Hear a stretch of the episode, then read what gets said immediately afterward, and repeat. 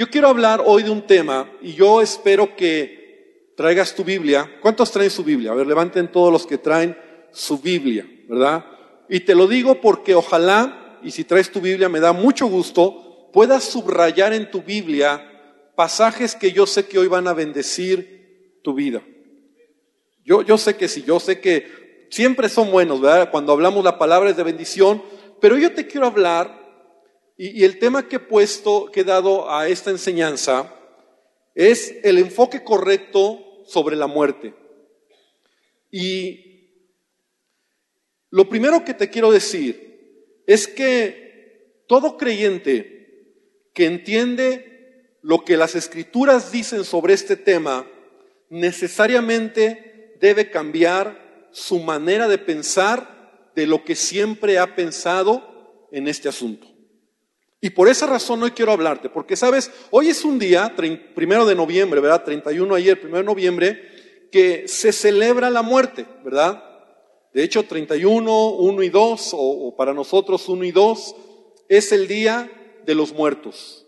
Así como el día de la madre, o sea, para que podamos verlo, como el día del padre, el día del maestro, hoy es el día de la muerte. O sea, hay un día que se celebra, se recuerda, y según las tradiciones, ¿verdad? En las que a lo mejor nosotros vivíamos, se dice que en estos días se honra la muerte. Muchos dicen se burlan de la muerte, ¿verdad? Se celebra la muerte, se adora la muerte. Lo más grave de todo esto es la visión que, que se tiene, la, la cosmovisión, ¿verdad? Como país, como sociedad, porque no tienen el concepto de lo que la Biblia dice al respecto, sino lo que nos han enseñado desde pequeños, o lo que hemos oído, o más aún, lo que creemos nosotros, ¿verdad? A veces como cristianos nosotros tenemos ideas que son contrarias a la palabra, hablando de este tema, de la muerte, ¿verdad? Y, y, y, no tenemos el concepto claro de lo que la escritura dice, ¿verdad? Hoy, en día también en las redes sociales, por ejemplo, está la pelea entre los cristianos, ¿verdad? Y entre paréntesis o comillas los cristianos, aquellos que dicen, no, sí, no importa, vístete de diablito o de brujita, Dios ve tu corazón, ¿no? Y, los cristianos dicen, no, no, no. O, o por ejemplo, ¿no? Aquellos que aquellos que tienen una idea, un enfoque incorrecto sobre la muerte.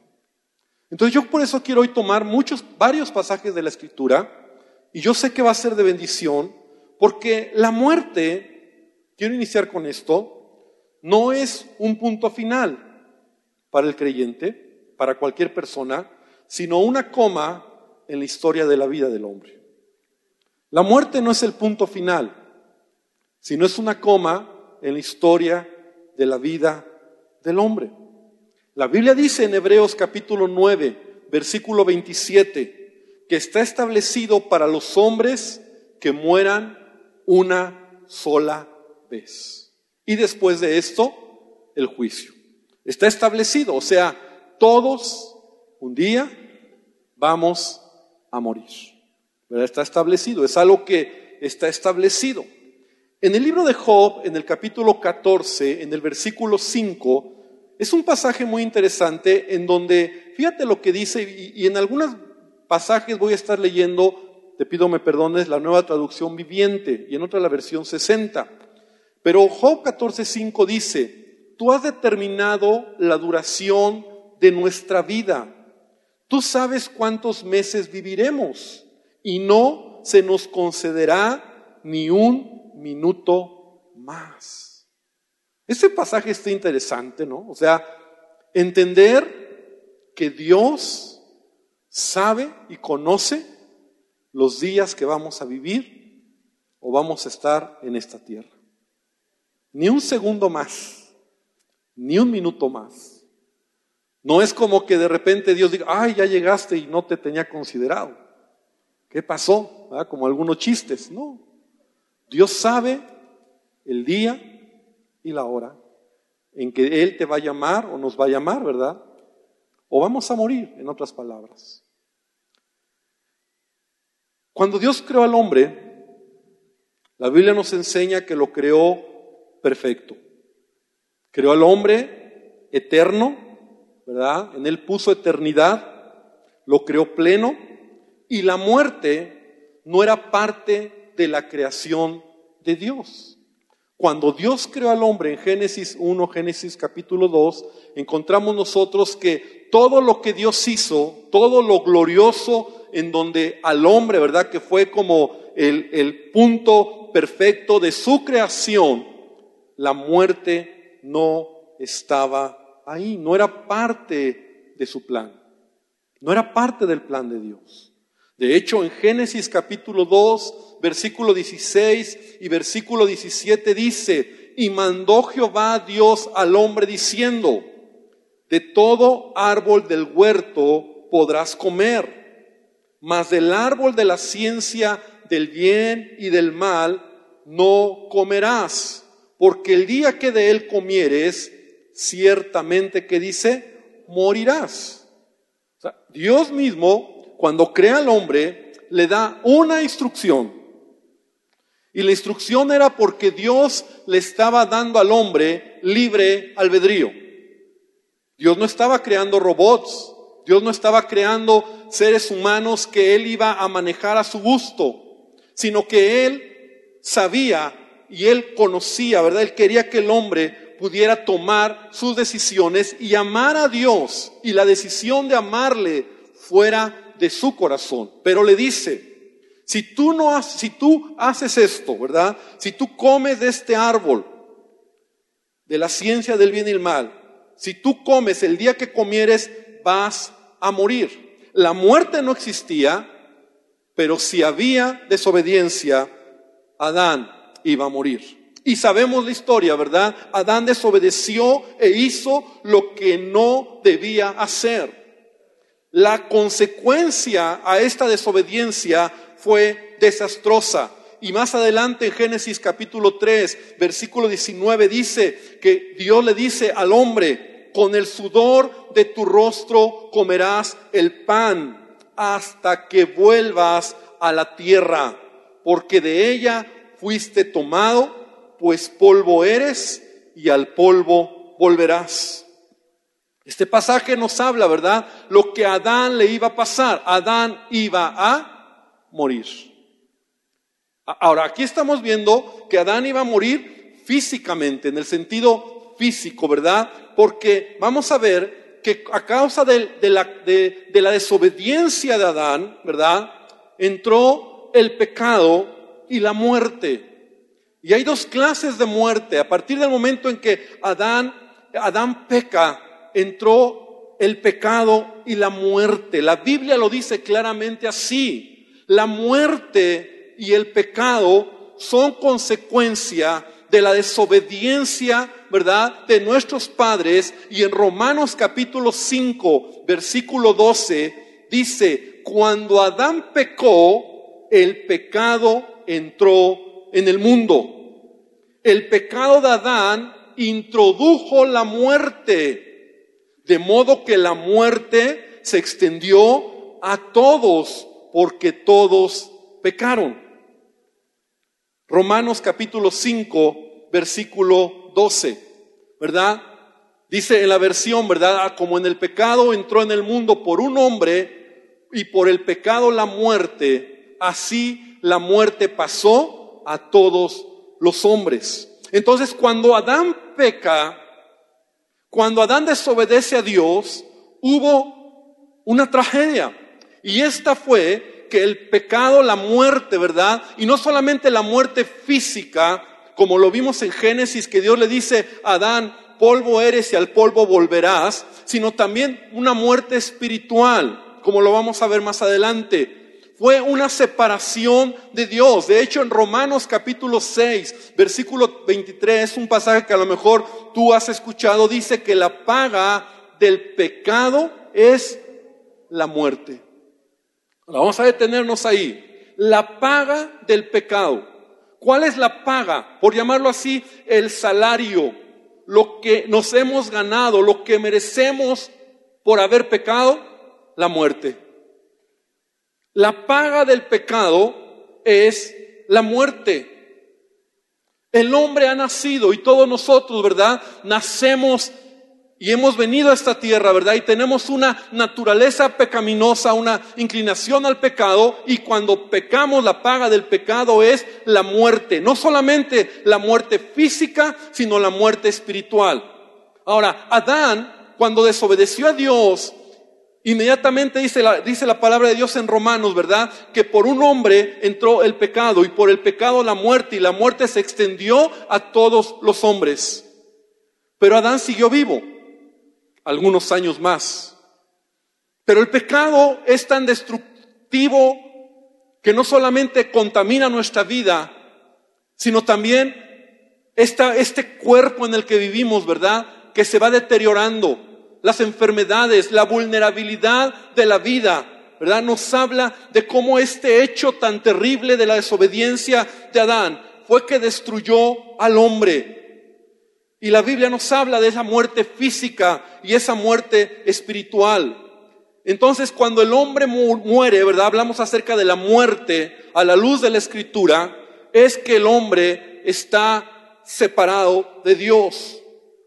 Muere espiritualmente y también físicamente. Y aunque la Biblia nos habla que todos vamos a experimentar la muerte física, ¿verdad?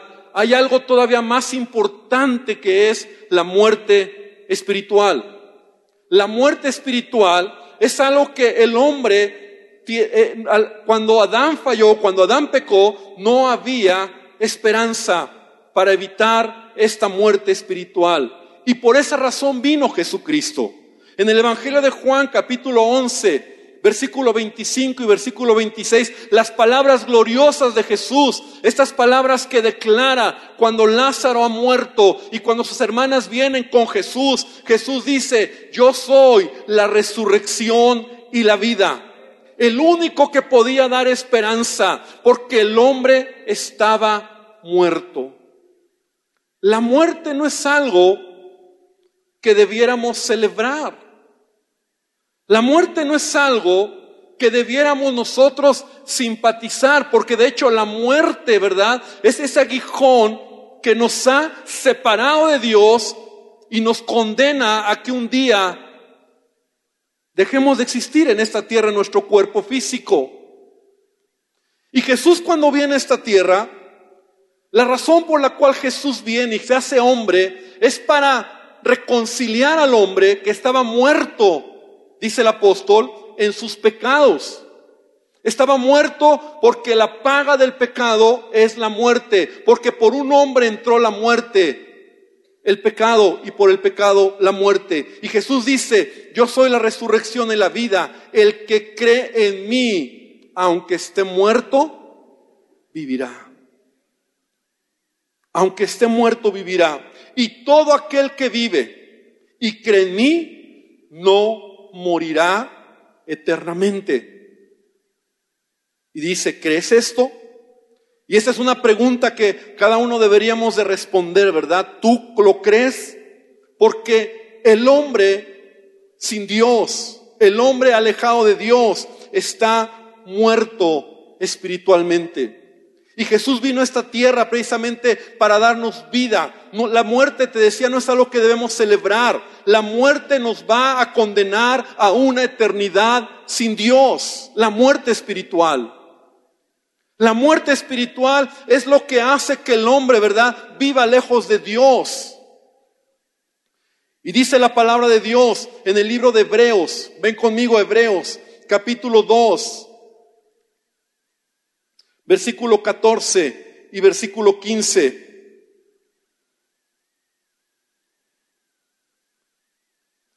Dice, hablando del sacrificio de Jesús en la nueva traducción viviente, debido a que los hijos de Dios son seres humanos, hechos de carne y sangre, el Hijo también se hizo de carne y sangre. O sea, Jesús, Dios, se hizo hombre, pues solo como ser humano podía morir y solo mediante la muerte podía quebrantar el poder del diablo, quien tenía el poder sobre la muerte. Únicamente de esa manera el Hijo podía libertar a todos los que vivían esclavizados por temor a la muerte.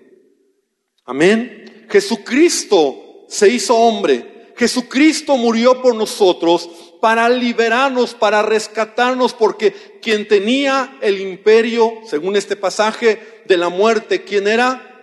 El diablo. Satanás. A él le fue dado toda la autoridad el día que Adán pecó y desobedeció. Y entonces por esa razón Jesucristo se hizo hombre y nos dio vida eterna y nos dio la salvación. Y lo más importante como creyentes en primer lugar es entender que Jesucristo nos da vida eterna. Y te voy a decir algo, todo aquel que cree en Jesús tiene vida eterna. Pero el que no cree morirá eternamente. Porque hay una muerte eterna. Porque la Biblia nos habla de una muerte eterna. ¿Por qué razón? Por causa del pecado. Por causa de que el hombre, la paga del pecado es la muerte. Y tú y yo a lo mejor hoy podemos tener esa, esa bendición de decir gracias Jesucristo por lo que has hecho en mi vida. Porque tenemos vida eterna. Pero es nuestra responsabilidad compartir este mensaje a la gente que necesita oír del amor de Dios. Porque muchas personas no conocen o no han escuchado el mensaje. Y es necesario oír y decirles, mira, necesitas de Jesucristo. Mucha gente dice, yo, yo estoy bien. Muerte eterna, de lo que me estás hablando. La Biblia nos enseña que la muerte la muerte física es tangible, la vemos, pero también la muerte espiritual. Y el apóstol Pablo, quiero que vengas conmigo al libro de Romanos capítulo 5, versículo 17. Romanos 5, 17. Fíjate lo que dice el apóstol Pablo. Pues el pecado de un solo hombre, Adán, hizo que la muerte reinara sobre muchos. Por el pecado de un hombre ya vimos que entró la muerte al hombre. Desde que Adán pecó, está establecido que el hombre muera una sola vez. Físicamente, pero espiritualmente están separados, estábamos separados de Dios. Y dice el apóstol Pablo, que por un hombre se murió, reinó la muerte sobre muchos. Pero aún más grande es la gracia maravillosa de Dios y el regalo de su justicia, porque todos los que reciben vivirán en victoria sobre el pecado y la muerte por medio de un solo hombre, Jesucristo. Así es, un solo pecado de Adán trae condenación para todos pero un solo acto de justicia de Cristo trae una relación correcta con Dios y vida nueva para todos. Por uno solo que desobedeció a Dios, muchos pasaron a ser pecadores, pero por uno solo que obedeció a Dios, muchos serán declarados justos. Amén. Sabes, Jesucristo, Él vino para darnos vida y vida abundante. Por eso cuando hablamos de que Él nos dio vida, por eso cuando hablamos de que Él nos ha perdonado, es porque tú y yo estábamos condenados a una muerte eterna. Pero en Jesucristo puede haber reconciliación. Y en Jesucristo puede haber perdón. Y Él vino a esta tierra para eso, para perdonar nuestros pecados, para dar su vida por nosotros. Él tomó ¿verdad? Las llaves de la muerte y Él ahora tiene la victoria. Y es nuestro, nuestro trabajo, nuestra responsabilidad compartirlo, hablar a la gente. Ahora, ¿tenemos vida eterna? Sí.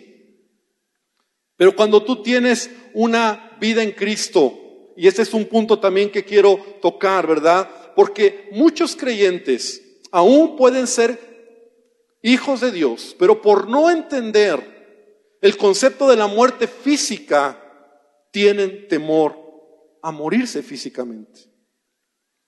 Yo te puedo creer que alguien que no conoce a Cristo, el día que ve de cerca la muerte, va a tener angustia en su vida.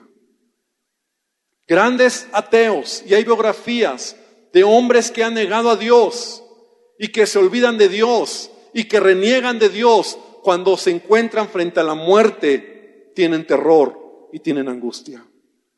Porque no saben lo que viene, porque hay una incertidumbre y porque dicen, no sé qué hay después de la muerte. Pero Jesucristo nos ha dado la respuesta y la palabra de Dios nos da la respuesta. Tú y yo tenemos vida eterna. Somos seres eternos y hemos sido reconciliados a través del sacrificio de Jesucristo. Tenemos vida eterna. Y todo aquel que crea en Él, todo aquel que confiesa a Jesucristo como su Señor y Salvador, tendrá vida eterna. Y debemos nosotros tener esa seguridad. Pero el que no conoce a Dios, es natural que cuando se enfrenta a la muerte tenga terror, tenga angustia. Pero un cristiano, un creyente, debe de entender a la luz de la escritura lo que es la muerte física. Ahora voy a hablar de lo que es la muerte física, que finalmente es solamente un, y lo, he dicho, lo digo de esta manera, un trámite necesario para disfrutar la vida eterna. Eso es la muerte para el cristiano. Es necesario que nos muramos. Es necesario cumplir con este trámite. Porque yo, yo pregunto, yo, yo quiero que conmigo reflexiones un momento. Si verdaderamente Jesús, ¿verdad? Vino a esta tierra para darnos vida abundante, para quitarnos de la muerte espiritual y darnos vida porque morimos físicamente. ¿Por qué no ya vivir para siempre? Y ese es el punto donde muchos creyentes, muchos cristianos tienen angustia y tienen temor a la muerte. Y simplemente yo te digo que la muerte física para un creyente, para un cristiano, para un hijo de Dios, es solamente un trámite necesario para disfrutar la vida eterna. Así debe de ser. No es un asunto de angustia, porque yo tengo vida eterna. Dile al que está al lado tuyo, yo tengo vida eterna. Pero dile que está al lado tuyo, pero te tienes que morir. Es parte del trámite. Es necesario. Y te voy a decir por qué es necesario. Y la Biblia lo dice. Y quiero que vengas conmigo a la primera carta a los Corintios, capítulo 15. Primera Corintios, capítulo 15, versículo 50. Hay una razón por la cual todos vamos a participar de la muerte. Está establecido, leíamos al principio, que todos los hombres mueran. Primera Corintios 15, 50, el apóstol Pablo dice, lo que les digo, amados hermanos, es que nuestros cuerpos físicos no pueden heredar el reino de Dios. Estos cuerpos que mueren no pueden heredar lo que durará para siempre, pues nuestros cuerpos mortales tienen que ser transformados en cuerpos que nunca morirán. Nuestros cuerpos mortales deben ser transformados en cuerpos inmortales. Amén. ¿Qué es lo que está diciendo el apóstol Pablo? Tu cuerpo, nuestro cuerpo, es mortal. alguna ocasión yo he escuchado a, a unos hermanos, a cristianos que dicen, no, yo voy a vivir 120 años, ¿verdad? Vamos a ver al pastor Win Meyers que tiene 96 años de edad. Y aunque él tiene una pasión su cuerpo, su cuerpo mortal, ¿verdad? Se va degenerando. Se enferma, se cansa, se duele. Y este cuerpo, o como lo dice, ¿verdad? Carne y sangre, este cuerpo físico no puede heredar el reino de Dios. Esa es la razón por la cual es necesario que este cascarón, ¿verdad? Porque lo que tú y yo somos no es lo que es este cascarón. Este cascarón solamente es lo que nos pone en contacto con lo físico, con lo exterior, mediante los sentidos. Pero tú eres realmente, ¿verdad? En tu alma, en tu espíritu, ¿quién eres tú? ¿Verdad? Que es eterno. Y tu cuerpo, este cuerpo físico, no puede heredar el reino de Dios.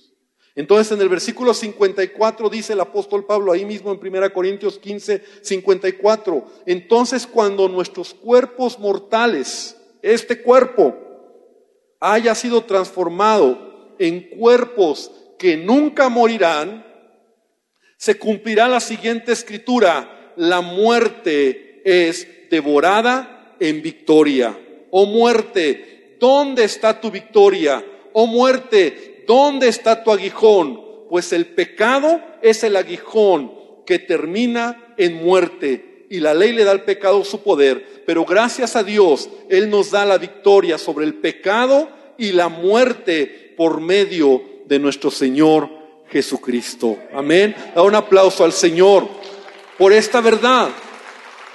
O sea, lo que Pablo está diciendo es que es necesario morir.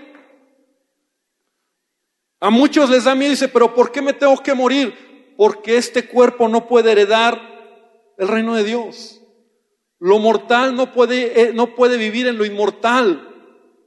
Porque cuando nosotros muramos, ¿verdad? Dice la palabra de Dios que cuando Cristo regrese por su iglesia seremos transformados y entonces Él nos dará un cuerpo glorificado. Un cuerpo que no es contaminado como el que ahora tenemos, que se cansa, que se enferma, que está sujeto a la muerte, que está sujeto a la enfermedad, a todo lo que vivimos, sino un cuerpo en, el, en, en lo que será la gloria eterna que Él ha prometido para nosotros.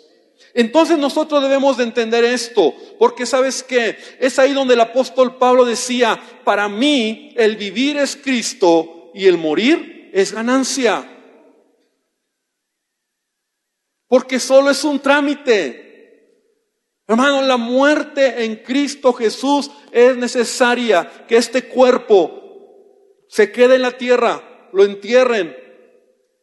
Pero, pero tú no mueres, tú tienes vida eterna. Y estarás con el Señor. Y un día Él nos dará un cuerpo glorificado, ¿verdad? Yo no sé si será igual a como eres ahorita, diferente, más guapo, más como has querido, no lo sé. Lo que sí sé y lo que la palabra de Dios me enseña es que Él nos dará cuerpos glorificados. Fíjate lo que dice. Vamos a seguir leyendo la escritura. Filipenses capítulo 1, versículo 21. Vemos nosotros lo que, lo que Pablo está diciendo. Para mí morir es aún mejor. O sea, ya quedó resuelto el asunto de la muerte eterna en Cristo Jesús. Yo no tengo nada que ver ya con la muerte. La muerte tiene dominio todavía sobre esta humanidad. Porque la paga del pecado es la muerte. Y el hombre que no, no reconozca a Jesucristo como su Señor y Salvador tendrá una muerte eterna. No solamente una muerte física, sino una muerte eterna. Pero cuando nosotros entendemos lo que Cristo ha hecho por nosotros, yo no tengo un problema de muerte eterna. Yo tengo vida eterna. Pero la muerte es un trámite necesario. Porque este cuerpo no puede heredar lo que es el reino de Dios. Entonces Pablo entendía perfectamente este asunto. Y por eso él decía, morir es mejor Pero si vivo, dice Pablo, ahí sigamos leyendo versículo 21, puedo realizar más labor fructífera para Cristo. Así que realmente no sé qué es mejor. Mira cómo Pablo miraba la vida. Estoy dividido entre dos deseos. Quisiera partir y estar con Cristo, lo cual sería mucho mejor para mí, pero por el bien de ustedes es mejor que siga viviendo. Un cristiano no debe de tener temor a la muerte. Primero porque Dios tiene nuestros días contados. Él conoce nuestros, nuestros días. Y aunque a lo mejor muramos en una situación difícil por el pecado, por, por, el mundo en el que vivimos, ¿verdad? En una enfermedad, en un accidente o de viejito o lo que sea. Dios tiene el control. Y si tú ya resolviste el asunto de la vida, de la muerte eterna, que es a través de Jesús para que tengas vida eterna, entonces la muerte nos va a llegar y es un trámite para que un día podamos tener un cuerpo glorificado. De hecho, Jesús dice una palabra muy interesante en Juan 8:51. Les digo la verdad, todo el que obedezca mi enseñanza jamás morirá.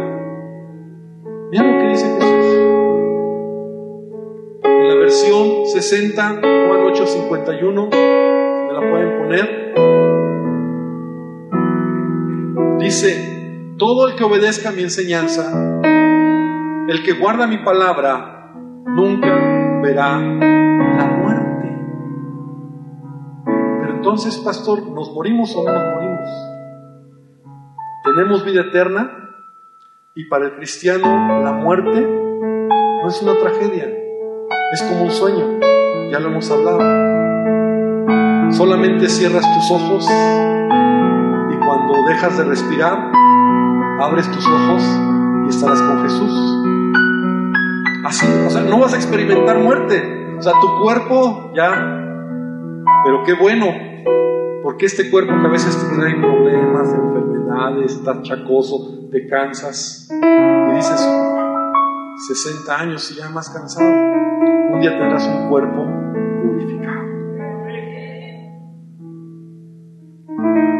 Vamos a ver un pasaje más, 2 Corintios capítulo 5, versículo 1. Y este me encanta, y lo voy a leer también en la nueva traducción viviente. Me encanta este pasaje. Segundo,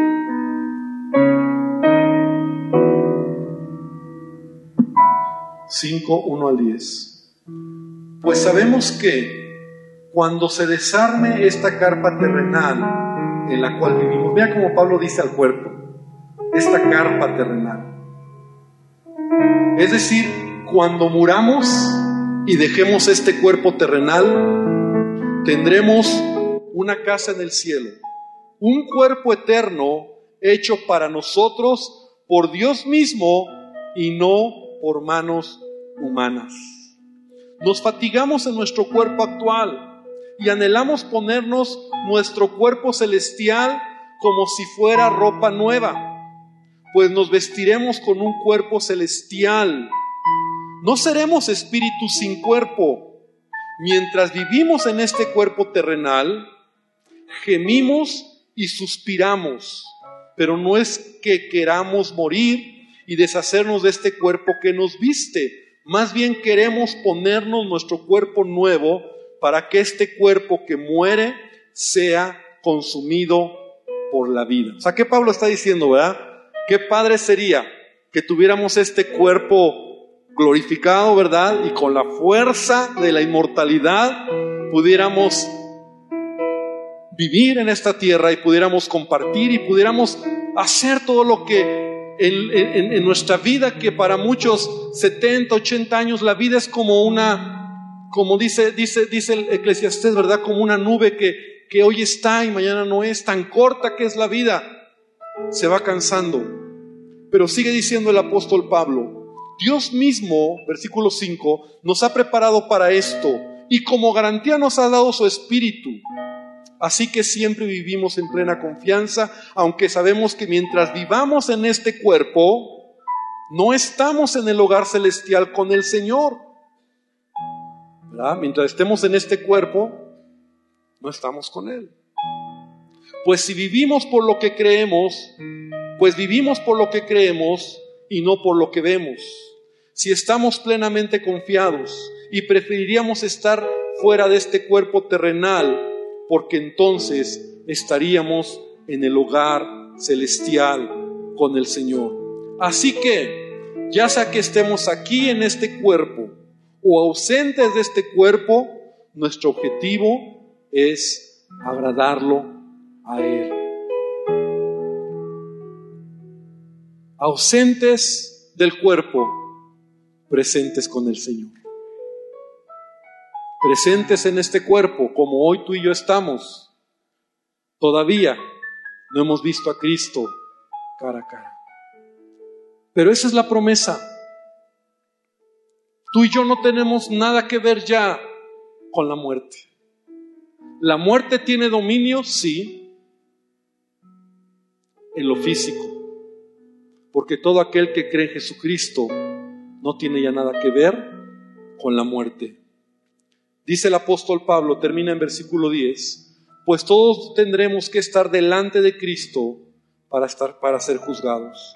Cada uno recibirá lo que merezca por lo bueno o lo malo que haya hecho mientras estaba en este cuerpo terrenal. Entonces, iglesia, yo quiero que tú puedas tomar esta palabra o la palabra de Dios y renovar tu mente y entender a la luz de la escritura lo que es la muerte y lo que para nosotros como cristianos debemos de mirar en cuanto a lo que Dios tiene en nuestras vidas. En una ocasión a un anciano escocés en su lecho de muerte se le preguntó qué pensaba sobre que ya iba a morir. Y él respondió, me importa poco si vivo o si muero, porque si muero, yo estaré con Jesús, y si vivo, Jesús está conmigo. Es lo que Pablo decía. Si muero, yo estaré con Jesús. Pero si vivo, Jesús está conmigo. Sea que muramos o vivamos, somos del Señor. Entonces nosotros debemos de tener esta confianza, esta certidumbre de lo que es la vida en Cristo Jesús. Pero sabes que hay un mundo que no conoce de Dios. Hay un mundo que adora la muerte que se burla de la muerte, que hace de la muerte tantas cosas, sin saber que la muerte destruyó, rompió, trajo una tragedia a esta humanidad a causa del pecado. Y el hombre sin Cristo no solamente va a morir físicamente, sino morirá eternamente. Y tú y yo tenemos que llevar las buenas nuevas. Tú y yo tenemos que proclamar el Evangelio a la familia, a los amigos, a las personas que no conocen de Dios. Yo quiero animarte para que esta noche podamos orar y para que tú inclines tu cabeza ahí donde estás y tú dentro de tu corazón reflexiones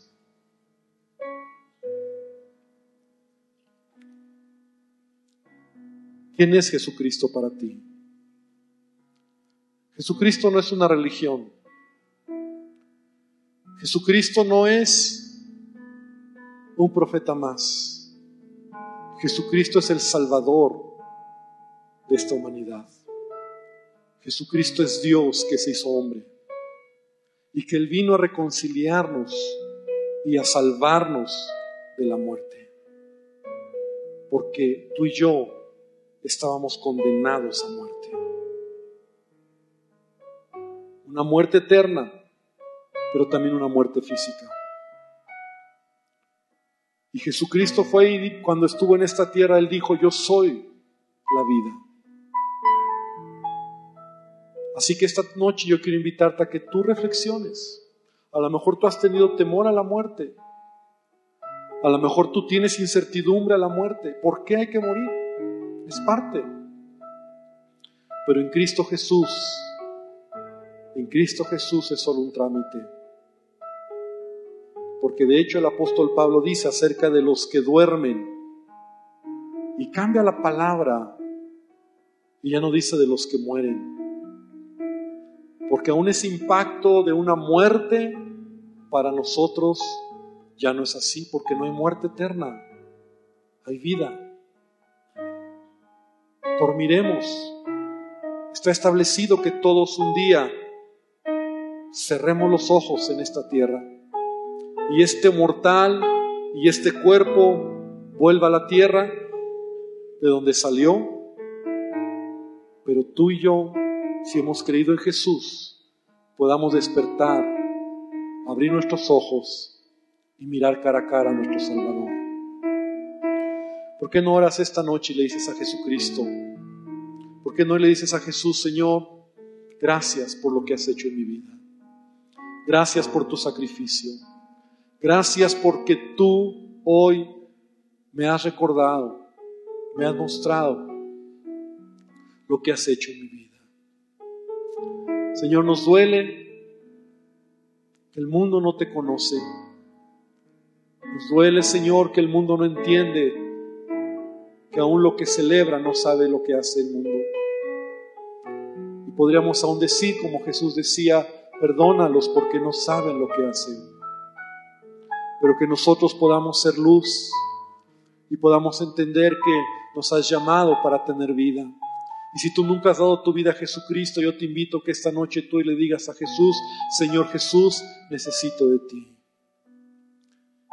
Te reconozco como mi Señor y Salvador. No dejes pasar esta oportunidad, porque tú no sabes cuántos días tienes de vida, porque tú no sabes hasta cuándo vas a vivir. Pero la única oportunidad que tenemos de reconocer el sacrificio de Jesús es en esta tierra, en esta vida. Señor, yo te pido que tú nos bendigas y que tu presencia, Señor, y que tu palabra nos anime para seguir adelante, Dios para entender, Señor, lo que tú has hecho por nosotros. Gracias, gracias por la vida, gracias por la vida eterna, gracias, Señor, por la salvación, gracias, Señor, gracias por tu sacrificio, porque tú, Señor, moriste por nosotros para darnos vida. Gracias porque tú arrebataste al que tenía el imperio de la muerte, esto es al diablo. Gracias Señor porque tú venciste Señor, porque por un hombre entró la muerte, pero en ti, en Jesucristo entró la vida. Gracias Jesús. Gracias por lo que has hecho en nosotros. Y que podamos hablar y que podamos compartir tu palabra, Señor. Bendícenos mi hermano, que el Señor te bendiga, que el Señor te guarde y que el resto de esta semana puedas ver su gracia y su favor en todo lo que hagas y que puedas hablar y proclamar la vida que tenemos en Cristo Jesús. Señor, bendícenos en el nombre de tu Jesús. Amén y amén.